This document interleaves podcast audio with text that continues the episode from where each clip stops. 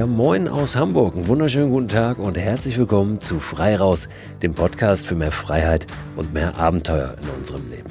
Ich bin Christo, Christo Förster und will euch in der heutigen Folge ganz besonders Lust machen auf das Draußensein im Herbst. Der Herbst steht vor der Tür. Der Sommer läuft so langsam ein bisschen aus. Wir merken das natürlich am Wetter, wir merken das an den Temperaturen vor allen Dingen in der Nacht. Es wird kalt, es ist morgens noch relativ frisch. Die Sonne, die hat noch Kraft, wenn sie dann durchkommt, aber es ist ja nicht von der Hand zu weisen, dass der Sommer nun langsam ins Land geht, ausläuft und der Herbst kommt. Was sehr schön ist, denn der Herbst ist eine ganz fantastische Jahreszeit, in der sehr, sehr viel möglich ist vor der Tür. Und es soll in der heutigen Folge auch um Gründe gehen, die dafür sprechen, jetzt in Herbst und Winter vor der Tür zu bleiben, beziehungsweise ganz besonders die Natur nochmal aufzusuchen und wirklich uns da rauszubewegen. Wir wissen ja immer, dass es viele Gründe dafür gibt, was natürlich oft unser Problem ist, dass es ja an der Motivation so ein bisschen hapert, beziehungsweise einfach an der Umsetzung im Alltag, weil wir natürlich tausend andere Verpflichtungen haben, weil wir Aufgaben haben, weil wir Termine wahrnehmen müssen und das draußen sein, das Abenteuer erleben, da oft so ein bisschen auf der Strecke bleibt. Um dem entgegenzuwirken und das Draußensein auf unserer Prioritätenliste einfach noch ein bisschen höher rutschen zu lassen, denn das ist am Ende das Einzige, was funktioniert. Wenn es da weiter oben steht, dann werden wir es auch öfter tun. Wenn andere Dinge auf der Prioritätenliste weiter oben stehen, dann ja, wird das Draußensein, das Abenteuerleben einfach äh, so ein bisschen durchrutschen natürlich, dann werden wir es weniger machen, weil uns andere Dinge wichtiger sind. Also um unseren Ausreden ein Stück weit entgegenzuwirken, möchte ich heute zwei Dinge tun. Ich möchte einmal ein Part aus meinem neuen Buch vorlesen, der jetzt gerade in die Korrektur gegangen ist, den ja, ich euch einfach aber mal äh, mitgeben möchte, weil ich mir auch viel Gedanken gemacht habe in den letzten Tagen und Wochen zum zu diesem Jahr auch. Was ist da alles so passiert? Wie hat sich die Corona-Krise auch auf unser Verständnis vom Draußensein ausgewirkt? Warum ist es möglicherweise ähm, heute sogar noch wichtiger draußen zu sein, aus ganz anderen Aspekten als aus denen, äh, die uns vielleicht bislang so bewegt haben. Aber auch Gedanken darüber, wie sich der Abenteuerbegriff in diesem Jahr, gerade in der Wahrnehmung der Medien, verändert hat. Das ist das eine, dieser Auszug aus meinem neuen Buch. Und dann habe ich für euch noch eine, ja, quasi eine exklusive Audiopremiere. Ich habe mal in 20 Minuten in einen Vortrag gepackt, was so meine Vorstellung des Abenteuers vor der Haustür ist, was meine draußen Inspiration, was meine draußen Motivation ist, was mich antreibt, immer wieder da rauszugehen, zu entdecken, zu erleben und zu wachsen. So, einsteigen tun wir jetzt aber mit dem Auszug aus dem Mikroabenteuer Jahreszeitenbuch, das noch nicht veröffentlicht ist. Insofern ist auch das eine kleine exklusive Premiere hier. Ich habe dieses Buch in einer Jahreszeit geschrieben, die irgendwann sicher einmal als Corona-Sommer in die Geschichte eingehen wird. Es wird möglicherweise nicht der letzte gewesen sein, aber definitiv der erste, in dem das Virus einen erheblichen Einfluss auf unseren Alltag und auf unser Freizeitverhalten hatte, sowie auf die Art und Weise, wie wir reisen. Vor der Haustür nach Abenteuern zu suchen, ist auf einmal schon deshalb relevant, weil das Reisen ins Ausland erheblichen Einschränkungen unterliegt. Vieles dürfen wir gerade nicht, anderes wollen wir nicht. Ich bin gespannt, ob dieser Fokus auf die nähere Umgebung auch dann Bestand haben wird, wenn die Ausnahmesituation dieses Jahres zur neuen Normalität geworden ist. Denn auch wenn aktuell viele darauf setzen, dass in naher Zukunft alles wieder so ist wie früher, die Welt hat in diesem Jahr eine Delle bekommen, die bleiben wird. Wir werden lernen, mit dieser Delle zu leben. Und das Draußensein kann uns dabei helfen. Das Coronavirus hat Europa im März überrumpelt. Dass wir es geschafft haben, im Sommer zumindest mal kurz aufzuatmen, sprich seine Verbreitung halbwegs zu kontrollieren, liegt sicher auch daran, dass wir in dieser Zeit viel vor der Tür waren, uns draußen mit Freunden treffen konnten, uns an der frischen Luft bewegt haben und nicht in stickigen Studios. Wie wird das im Herbst? Was passiert im Winter? Vielleicht sind wir schon schlauer, wenn dieses Buch erschienen ist. Ein simpler Weg, der Verbreitung des Coronavirus entgegenzuwirken, ist sicher auch im Herbst und Winter mehr draußen zu sein. Ganz nebenbei wird das auch unser Immunsystem stärken. Wenn wir uns dafür entscheiden, unabhängig von Jahreszeit und Wetter mehr Abenteuer zu erleben, kommt noch ein weiterer Aspekt dazu, der uns meist wenig bewusst, aber von unschätzbarem Wert ist. Echte Abenteuer führen uns immer in Situationen, die wir noch nicht kennen. Sie stellen uns vor Probleme, für die wir noch kein Lösungsmuster parat haben, das wir einfach abspulen können. Oder anders, sie stärken unsere Fähigkeit, mit Veränderung klarzukommen. Mehr Abenteuer in unserem Alltag, und seien sie noch so klein, führen also zu einer verbesserten Kompetenz im Umgang mit Neuem. In einer Welt, die sich schneller verändert als je zuvor, ist das essentiell. Wenn wir die Metaebenen mal beiseite schieben, bringt uns ein Mikroabenteuer vor allem eins, eine gute, eine freie Zeit. Damit zufrieden zu sein, ist mehr als legitim. Nur muss eine gute Zeit nicht das einzige Kriterium des Mikroabenteuers sein. Ich verstehe den Mikroabenteuerbegriff etwas tiefer. Ein Mikroabenteuer ist für mich kein Urlaub vor der Haustür, weil ein Abenteuer kein Urlaub ist. Gerade seit Beginn der Corona-Pandemie mit allen Auswirkungen auf unser Reiseverhalten wird die Idee des Mikroabenteuers von Medien und Meinungsmachern aufgegriffen, die der DNA des Abenteuers keine besondere Bedeutung beimessen. Bei aller Begeisterung für die Wortschöpfung Mikroabenteuer vergessen viele, was das denn eigentlich ist, ein Abenteuer.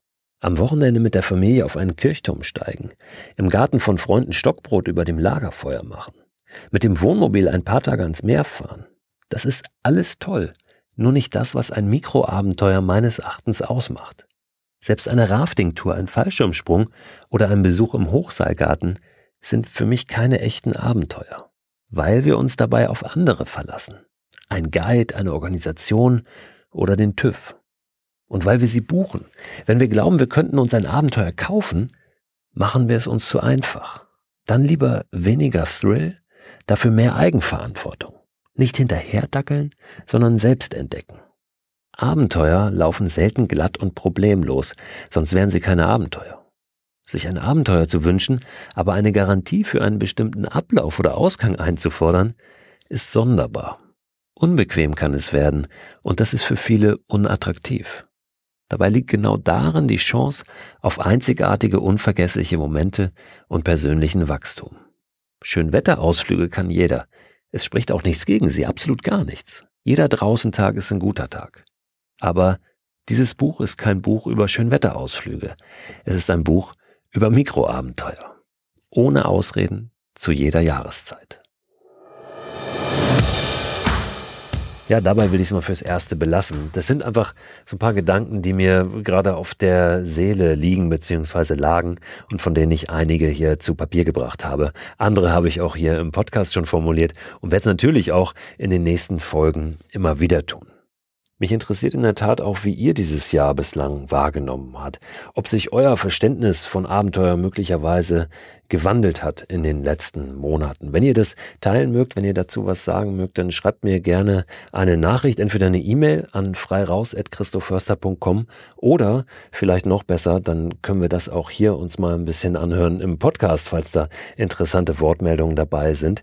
Dann per WhatsApp Sprachnachricht an eine Nummer, die ihr findet unter christoförster.com slash frei raus. Da gibt's eine Handynummer und an die könnt ihr eine WhatsApp Sprachnachricht schicken, die dann möglicherweise hier in diesem Podcast in einer der nächsten Folgen auch zu hören sein wird. Wenn ihr das nicht möchtet, dass die gesendet wird, ja, dass ich die hiermit aufnehme, dann sagt es bitte einmal explizit auf der Nachricht, dann nehme ich natürlich darauf Rücksicht, dann respektiere ich das.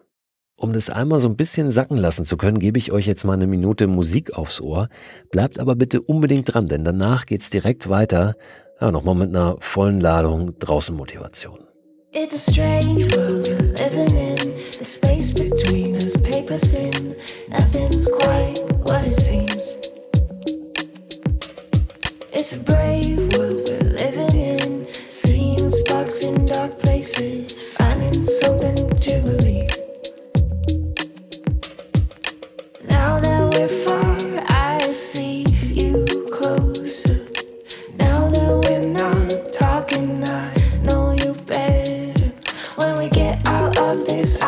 to hold you closer. When we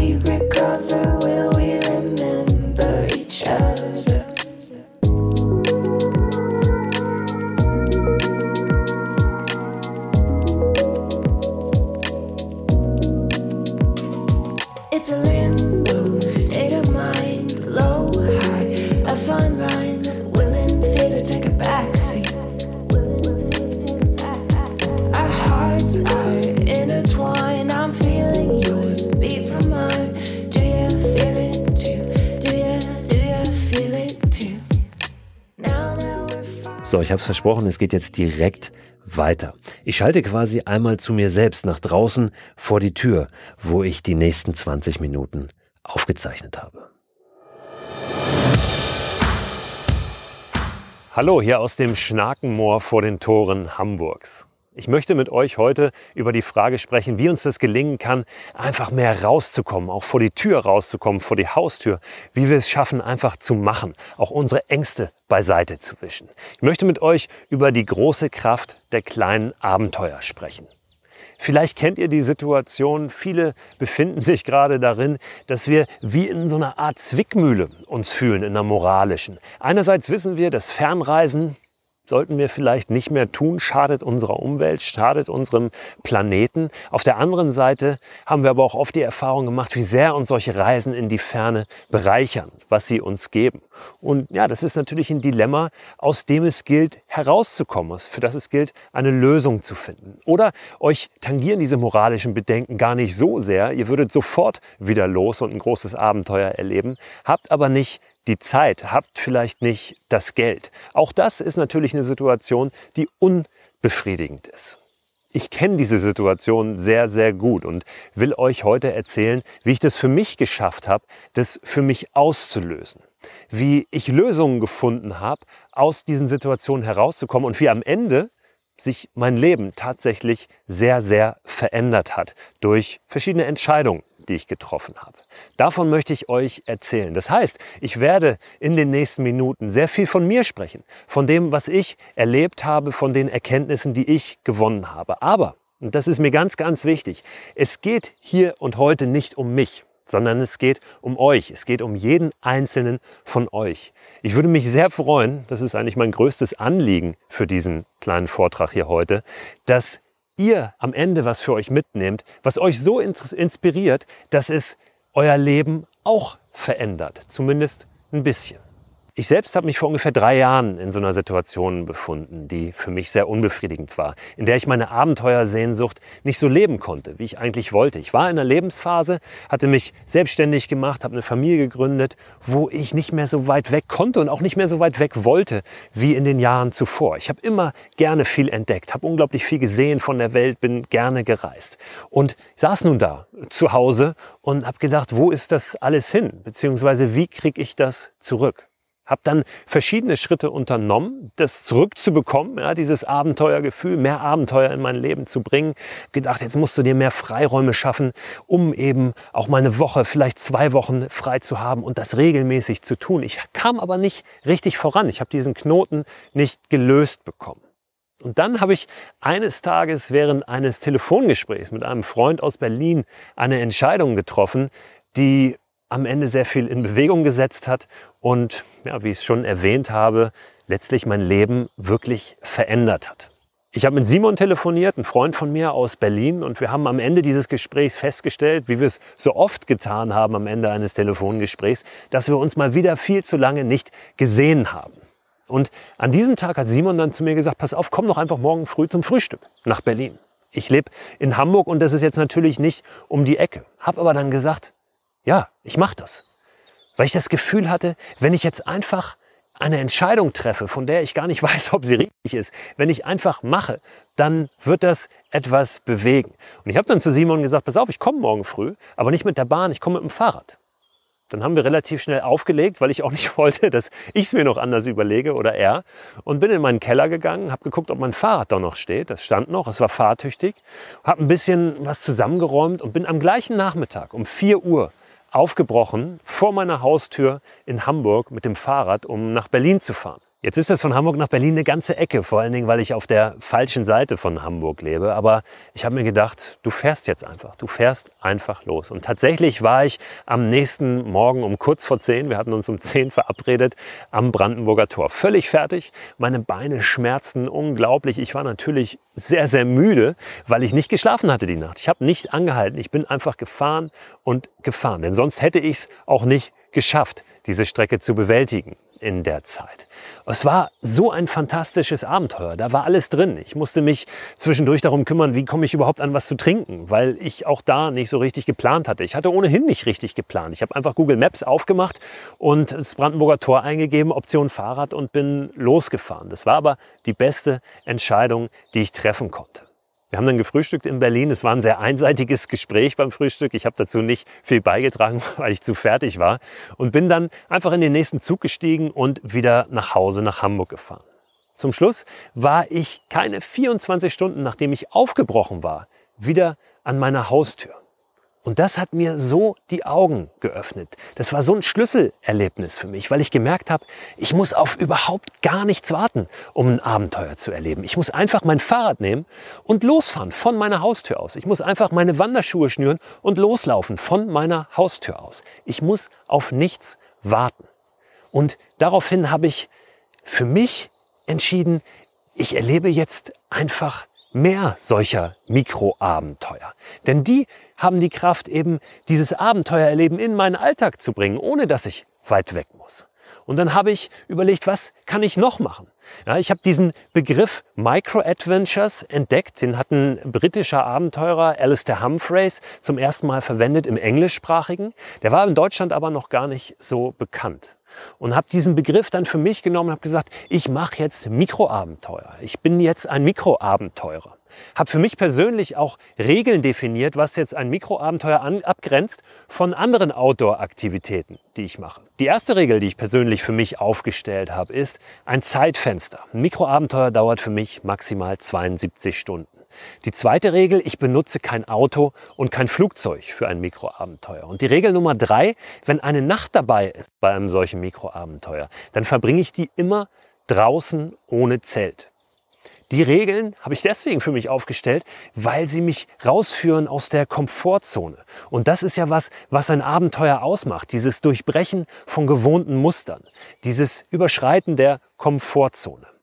Also kein Auto zu benutzen, das gehört dazu. Oder auch eine Nacht eben nicht im Zelt zu verbringen und auch nicht im Auto, nicht in der Pension, nicht in irgendeinem Hotel, sondern einfach unterm Sternenhimmel. Das führt mich natürlich auch aus der Komfortzone. Hat aber noch einen anderen Aspekt, nämlich dass wir wild zelten gar nicht dürfen in Deutschland. Das wilde Zelten ist verboten.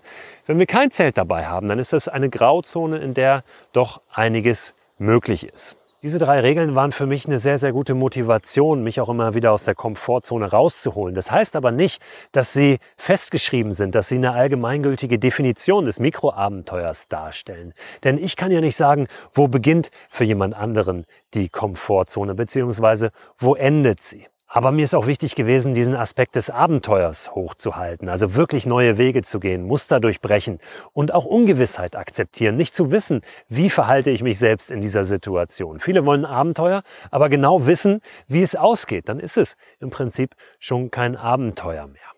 Ich habe dann immer mehr solcher Mikroabenteuer gemacht. Ich bin mit einem guten Freund aus Köln aufgebrochen in die Eifel. Wir sind den größten Vulkansee Deutschlands durchschwommen, den Lacher See, haben unser Gepäck dort durchgezogen auf einem Floß, was wir uns selber vor Ort gebaut hatten. Und dann im Anschluss sind wir noch zwei Tage durch die Eifel gewandert, haben die Nacht im Freien verbracht, durch das wunderschöne Tal der Ahr am Ende noch und dann mit dem Regionalzug wieder zurück nach Köln. Ich habe nach einem Ort in Hamburg gesucht, wo ich meine Hängematte aufspannen kann und die Nacht verbringen kann und den gefunden im Hamburger Containerhafen mit einem fantastischen Blick auf das Hamburger Hafenpanorama und ja, der Erkenntnis, dass dieser Ort wirklich nicht weit entfernt ist. Denn es muss ja bei einem Abenteuer, auch bei einem kleinen, nicht immer darum gehen, möglichst weite Strecke, möglichst viel zu schaffen in kürzester Zeit, sondern ja, auch einfach mal herauszukommen aus der Komfortzone auf der ganz anderen Seite, nämlich weg von diesem höher, schneller, weiter. Und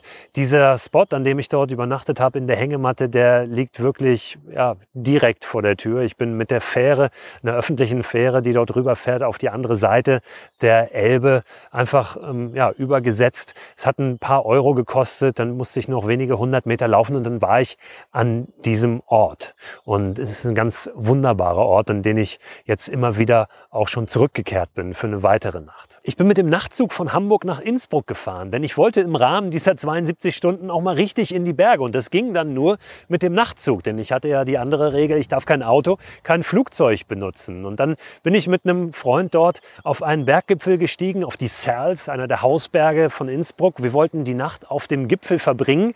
Da hat uns das Wetter ein bisschen Strich durch die Rechnung gemacht. Wir sind in einen unfassbaren Schneesturm geraten und ja, haben dann trotzdem gesagt, komm, wir verbringen diese Nacht draußen. Es hat zwar nicht für den Gipfel gereicht, das wäre zu gefährlich gewesen.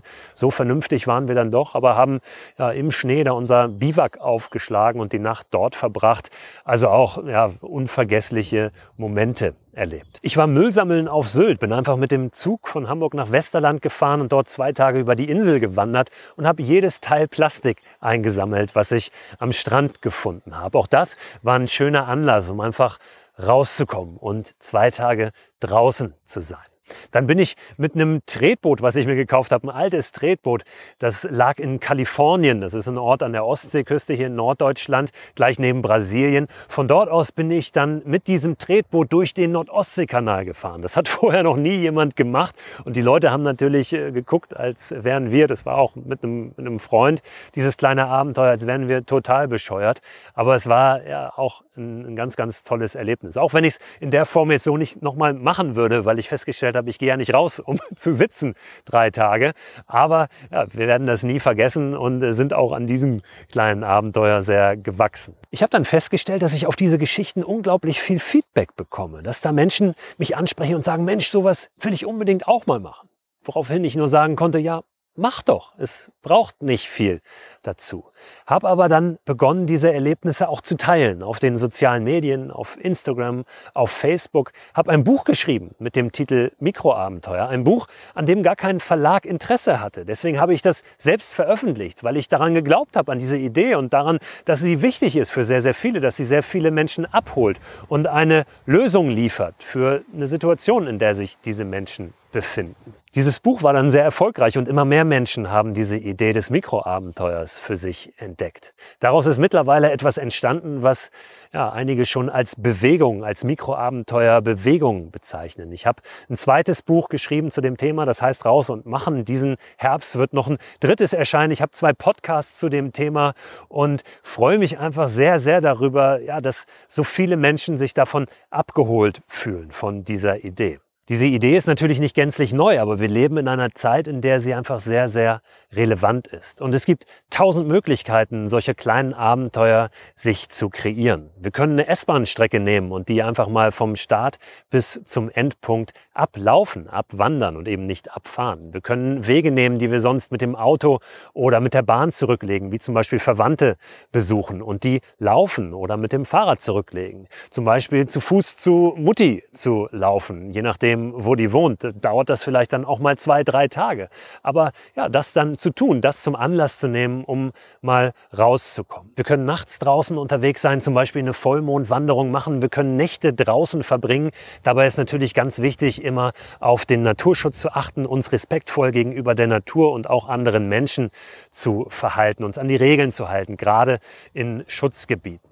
Wir können zum Beispiel von Sonnenaufgang bis Sonnenuntergang mal unterwegs sein, ohne irgendwo einzukehren. Auch das kann ein kleines Abenteuer sein. Oder uns einfach den Sonnenaufgang irgendwo ansehen. Also früh aufstehen, früh den Wecker stellen, irgendwo hinwandern an einen schönen Ort, um dort die Sonne aufgehen zu sehen. Wir können auch das Abendessen einfach mal in die freie Natur verlagern. Oder natürlich draußen übernachten. Wer sich noch nicht zutraut, wirklich in der freien Natur zu übernachten, der kann das auch im Garten tun oder auf der eigenen Terrasse, auf dem eigenen Balkon. Nur wirklich unterm Sternenhimmel draußen in der freien Natur zu schlafen, ist so ein wunderbares Erlebnis, ist so ein tolles kleines Abenteuer. Und ja, es braucht nicht viel, um das zu tun. Wir können auch zwischen zwei Arbeitstagen so ein Mikroabenteuer erleben. Warum nicht einfach den gepackten Rucksack schon mit zum Arbeitsplatz nehmen, dann nach Feierabend eine Stunde raus, zu Fuß, mit dem Rad oder mit der Bahn, die Nacht draußen verbringen und morgens direkt wieder ins Büro. Da müssen wir Lösungen finden, wie machen wir uns frisch. Aber das ist doch möglich. Weil das noch keiner gemacht hat oder weil wir das noch nie gemacht haben, heißt es nicht, dass es nicht möglich ist. Um eure Kreativität noch ein bisschen anzuregen, zeige ich jetzt euch noch ein paar Bilder von Abenteuern, die ich erlebt habe vor der Tür. Ich war mit meinem sechsjährigen Sohn auf der Zugspitze. Wir sind dort hochgewandert. Das war kein Mikroabenteuer im engeren Sinne, weil wir zwei Nächte in Hütten verbracht haben, aber ein nicht minder unvergessliches Erlebnis. Das war für ihn ganz besonders, für mich natürlich auch. Wir kamen in eine Wetterlage, die doch schwierig war wieder zum Ende hin. Wir haben es aber geschafft auf den Gipfel und dann am nächsten Morgen klarte das auf. Die Sonne ging auf über den Alpen und wir standen dort an diesem Gipfel Gipfelkreuz alleine, weil es völlig vereist war. Wir mussten uns auch sichern, um diesen letzten kleinen Grad zum Gipfelkreuz dazu bewältigen. Aber ja, dann war es natürlich ein umso besondereres, intensiveres Erlebnis, dort oben zu stehen und ähm, ist für uns beide unvergesslich und hat uns natürlich auch nochmal sehr zusammengeschweißt. Dann bin ich im vergangenen Jahr mit dem Stand-Up-Paddleboard nach Helgoland gefahren, was ja fast schon eine Mikroexpedition ist. Auch das hat noch niemand vorher gemacht und auch niemand seitdem. Äh, es war äh, Wahnsinn, dieses äh, Ziel zu erreichen dort. Ich habe lange geträumt von dieser Tour. Ich habe sie das Jahr vorher nicht umsetzen können. Jeder hat mir gesagt, es ist nicht möglich, mit dem Stand-Up-Paddleboard nach Helgoland zu fahren. Aber ich habe daran geglaubt, dass es möglich ist und es war möglich. Ich habe mich begleiten lassen auf dieser Tour von einem kleinen Boot. Also es geht natürlich auch immer darum, die äh, Gefahr oder das Risiko insofern zu minimieren, dass es nicht lebensgefährlich wird. Aber die Herausforderung hat das natürlich nicht kleiner gemacht und ich war sehr, sehr glücklich, als ich dann auf dieser Insel ankam. Ich bin mit dem Freund, mit dem ich auch das Floß am Lacher See gebaut habe, von Deutschland nach Dänemark geschwommen. Das hatten wir uns vorgenommen und dann eine Stelle gefunden an der Flensburger Förde, wo das gar nicht so weit ist, wo das nur anderthalb Kilometer sind und wo ich behaupte, dass jeder, der ein paar Bahnen im Schwimmbad schwimmen kann, das schaffen würde, von Deutschland nach Dänemark zu schwimmen dort. Wir haben dann auf der dänischen Seite eine Nacht verbracht in unseren Hängematten und sind am nächsten Morgen wieder zurückgeschwommen. Das Gepäck haben wir übrigens dieses Mal auf einem kleinen Stand-Up-Paddleboard transportiert und nicht auf einem Floß. Das war dann unser kleiner Upgrade. Ich könnte jetzt noch ewig weiter erzählen von solchen Erlebnissen, aber vielleicht habt ihr auch schon eine Idee, die ihr vielleicht umsetzen mögt. Vielleicht rattert es schon in eurem Kopf und da sind so ein paar Anlässe, die ihr vielleicht hernehmen mögt, um rauszukommen, um aufzubrechen. Dazu gehört auch ein Stück weit unseren Ängsten entgegenzutreten und zu sagen, okay, ihr seid da, aber hinter euch, da wartet etwas auf mich, was viel wertvoller ist, was mich wirklich wachsen lässt. Es geht darum, das Beste aus dem zu machen, was wir haben, da wo wir sind. Das ist letztlich die Essenz des Mikroabenteuers. Mikroabenteuer, die wischen alle Ausreden beiseite, die wir oft so haben. Wir haben wenig Zeit, das führen wir oft an. Wir haben vielleicht nicht die richtige Ausrüstung, brauchen wir nicht für so ein kleines Abenteuer. Wir können einfach so starten und dann werden wir vielleicht sehen, was wir noch brauchen, dann beim nächsten Mal. Also lasst uns einfach anfangen und da rausgehen und was erleben. Wie gesagt, das Beste aus dem machen, was wir haben, da, wo wir sind. Und die vielleicht größte Kraft der kleinen Abenteuer ist, dass sie unseren Alltag verändern können. Wenn wir große Abenteuer erleben, wenn wir auf große Reisen gehen, dann ist das ja oft so, wir kommen wieder, denken, alles ist anders, stellen aber fest, nach wenigen Wochen, es ist nichts anders. Das Einzige, was sich geändert hat, ist, dass wir schneller wieder weg wollen als vorher. Und mit den kleinen Abenteuern kann es uns gelingen, unseren Alltag wirklich nachhaltig zu verändern. Abenteuer hängen nicht von der Destination ab, sondern von unserer Einstellung, von unserer Haltung. Also raus und machen. Ja, das ist doch ein ganz gutes Schlusswort. Bleibt mir nur noch der Hinweis auf den Newsletter zu diesem Podcast. In dem Newsletter, der immer Ende der Woche erscheint, Freitag schicke ich den raus, gibt es nochmal Zusatzinfos zu den Themen aus der jeweiligen Folge der Woche, aber eben auch darüber hinaus. Ich habe da immer noch zwei, drei Produktempfehlungen drin, also Dinge, die ich selbst gern benutze oder von denen ich gehört habe, die ich empfehlen kann. Ich packe euch da in dieser Woche auch nochmal einen Link rein zu einem NDR-Beitrag, von dem ich letzte Woche erzählt habe, der tatsächlich jetzt gesendet wurde, der in der Mediathek abrufbar ist. Ich war ja unterwegs mit dem NDR und habe ein Mikroabenteuer hier vor den Toren Hamburgs erlebt. Und ja, das ist festgehalten in vier Minuten in einem kleinen Beitrag. Was ihr da auch finden werdet, ist nochmal eine Buchempfehlung. Das Buch nenne ich natürlich auch hier, um das es da geht. Das Buch heißt Fräulein draußen, wie ich unterwegs das Große in den kleinen Dingen fand. Ist geschrieben von Katrin Heckmann. Mit Katrin habe ich mich im vergangenen Jahr auch getroffen in München. Wir haben eine Folge aufgezeichnet, ein Gespräch aufgezeichnet für meinen Podcast bei Audible. Da habe ich auch einen Podcast, der heißt Raus und Machen übrigens, wie dieser Vortrag, den ihr hier heute gehört habt. Und ähm, der Podcast erscheint dort jetzt in der zweiten Staffel. Die zweite Staffel ist schon fast durch. Und da gibt's auch jede Woche ein Gespräch äh, mit Menschen, die Lust haben aufs Draußensein, Lust haben aufs Entdecken, Lust haben aufs Machen. Und eine Folge habe ich dort mit Katrin Heckmann aufgezeichnet, die jetzt dieses Buch veröffentlicht hat. Fräulein draußen, wie ich unterwegs das Große in den kleinen Dingen fand. Abonnieren könnt ihr den Newsletter unter christoförster.com slash frei raus. In dem Newsletter sind übrigens auch Links drin zu allen vorherigen Newslettern. Also da könnt ihr euch richtig durchstöbern. Da sind ganz viele Tipps, ganz viel Inspiration schon aufgelaufen in den letzten Wochen und Monaten. Verabschieden tue ich euch heute mit einem Zitat von John Ruskin. Das war ein britischer Schriftsteller, Künstler, Philosoph im 19. Jahrhundert, ist glaube ich 1900 gestorben und er hat gesagt, Summer is delicious, rain is refreshing, wind braces up, snow is exhilarating. There is no such thing as bad weather, only different kinds of good weather. Oder frei übersetzt auf Deutsch, Sonnenschein ist köstlich, Regen erfrischend, Wind fordert uns heraus, Schnee berauscht uns. Im Grunde gibt es kein schlechtes Wetter, nur verschiedene Arten von Gutem. Bis zur nächsten Folge von Frei Raus, dem Podcast für mehr Freiheit und mehr Abenteuer in unserem Leben.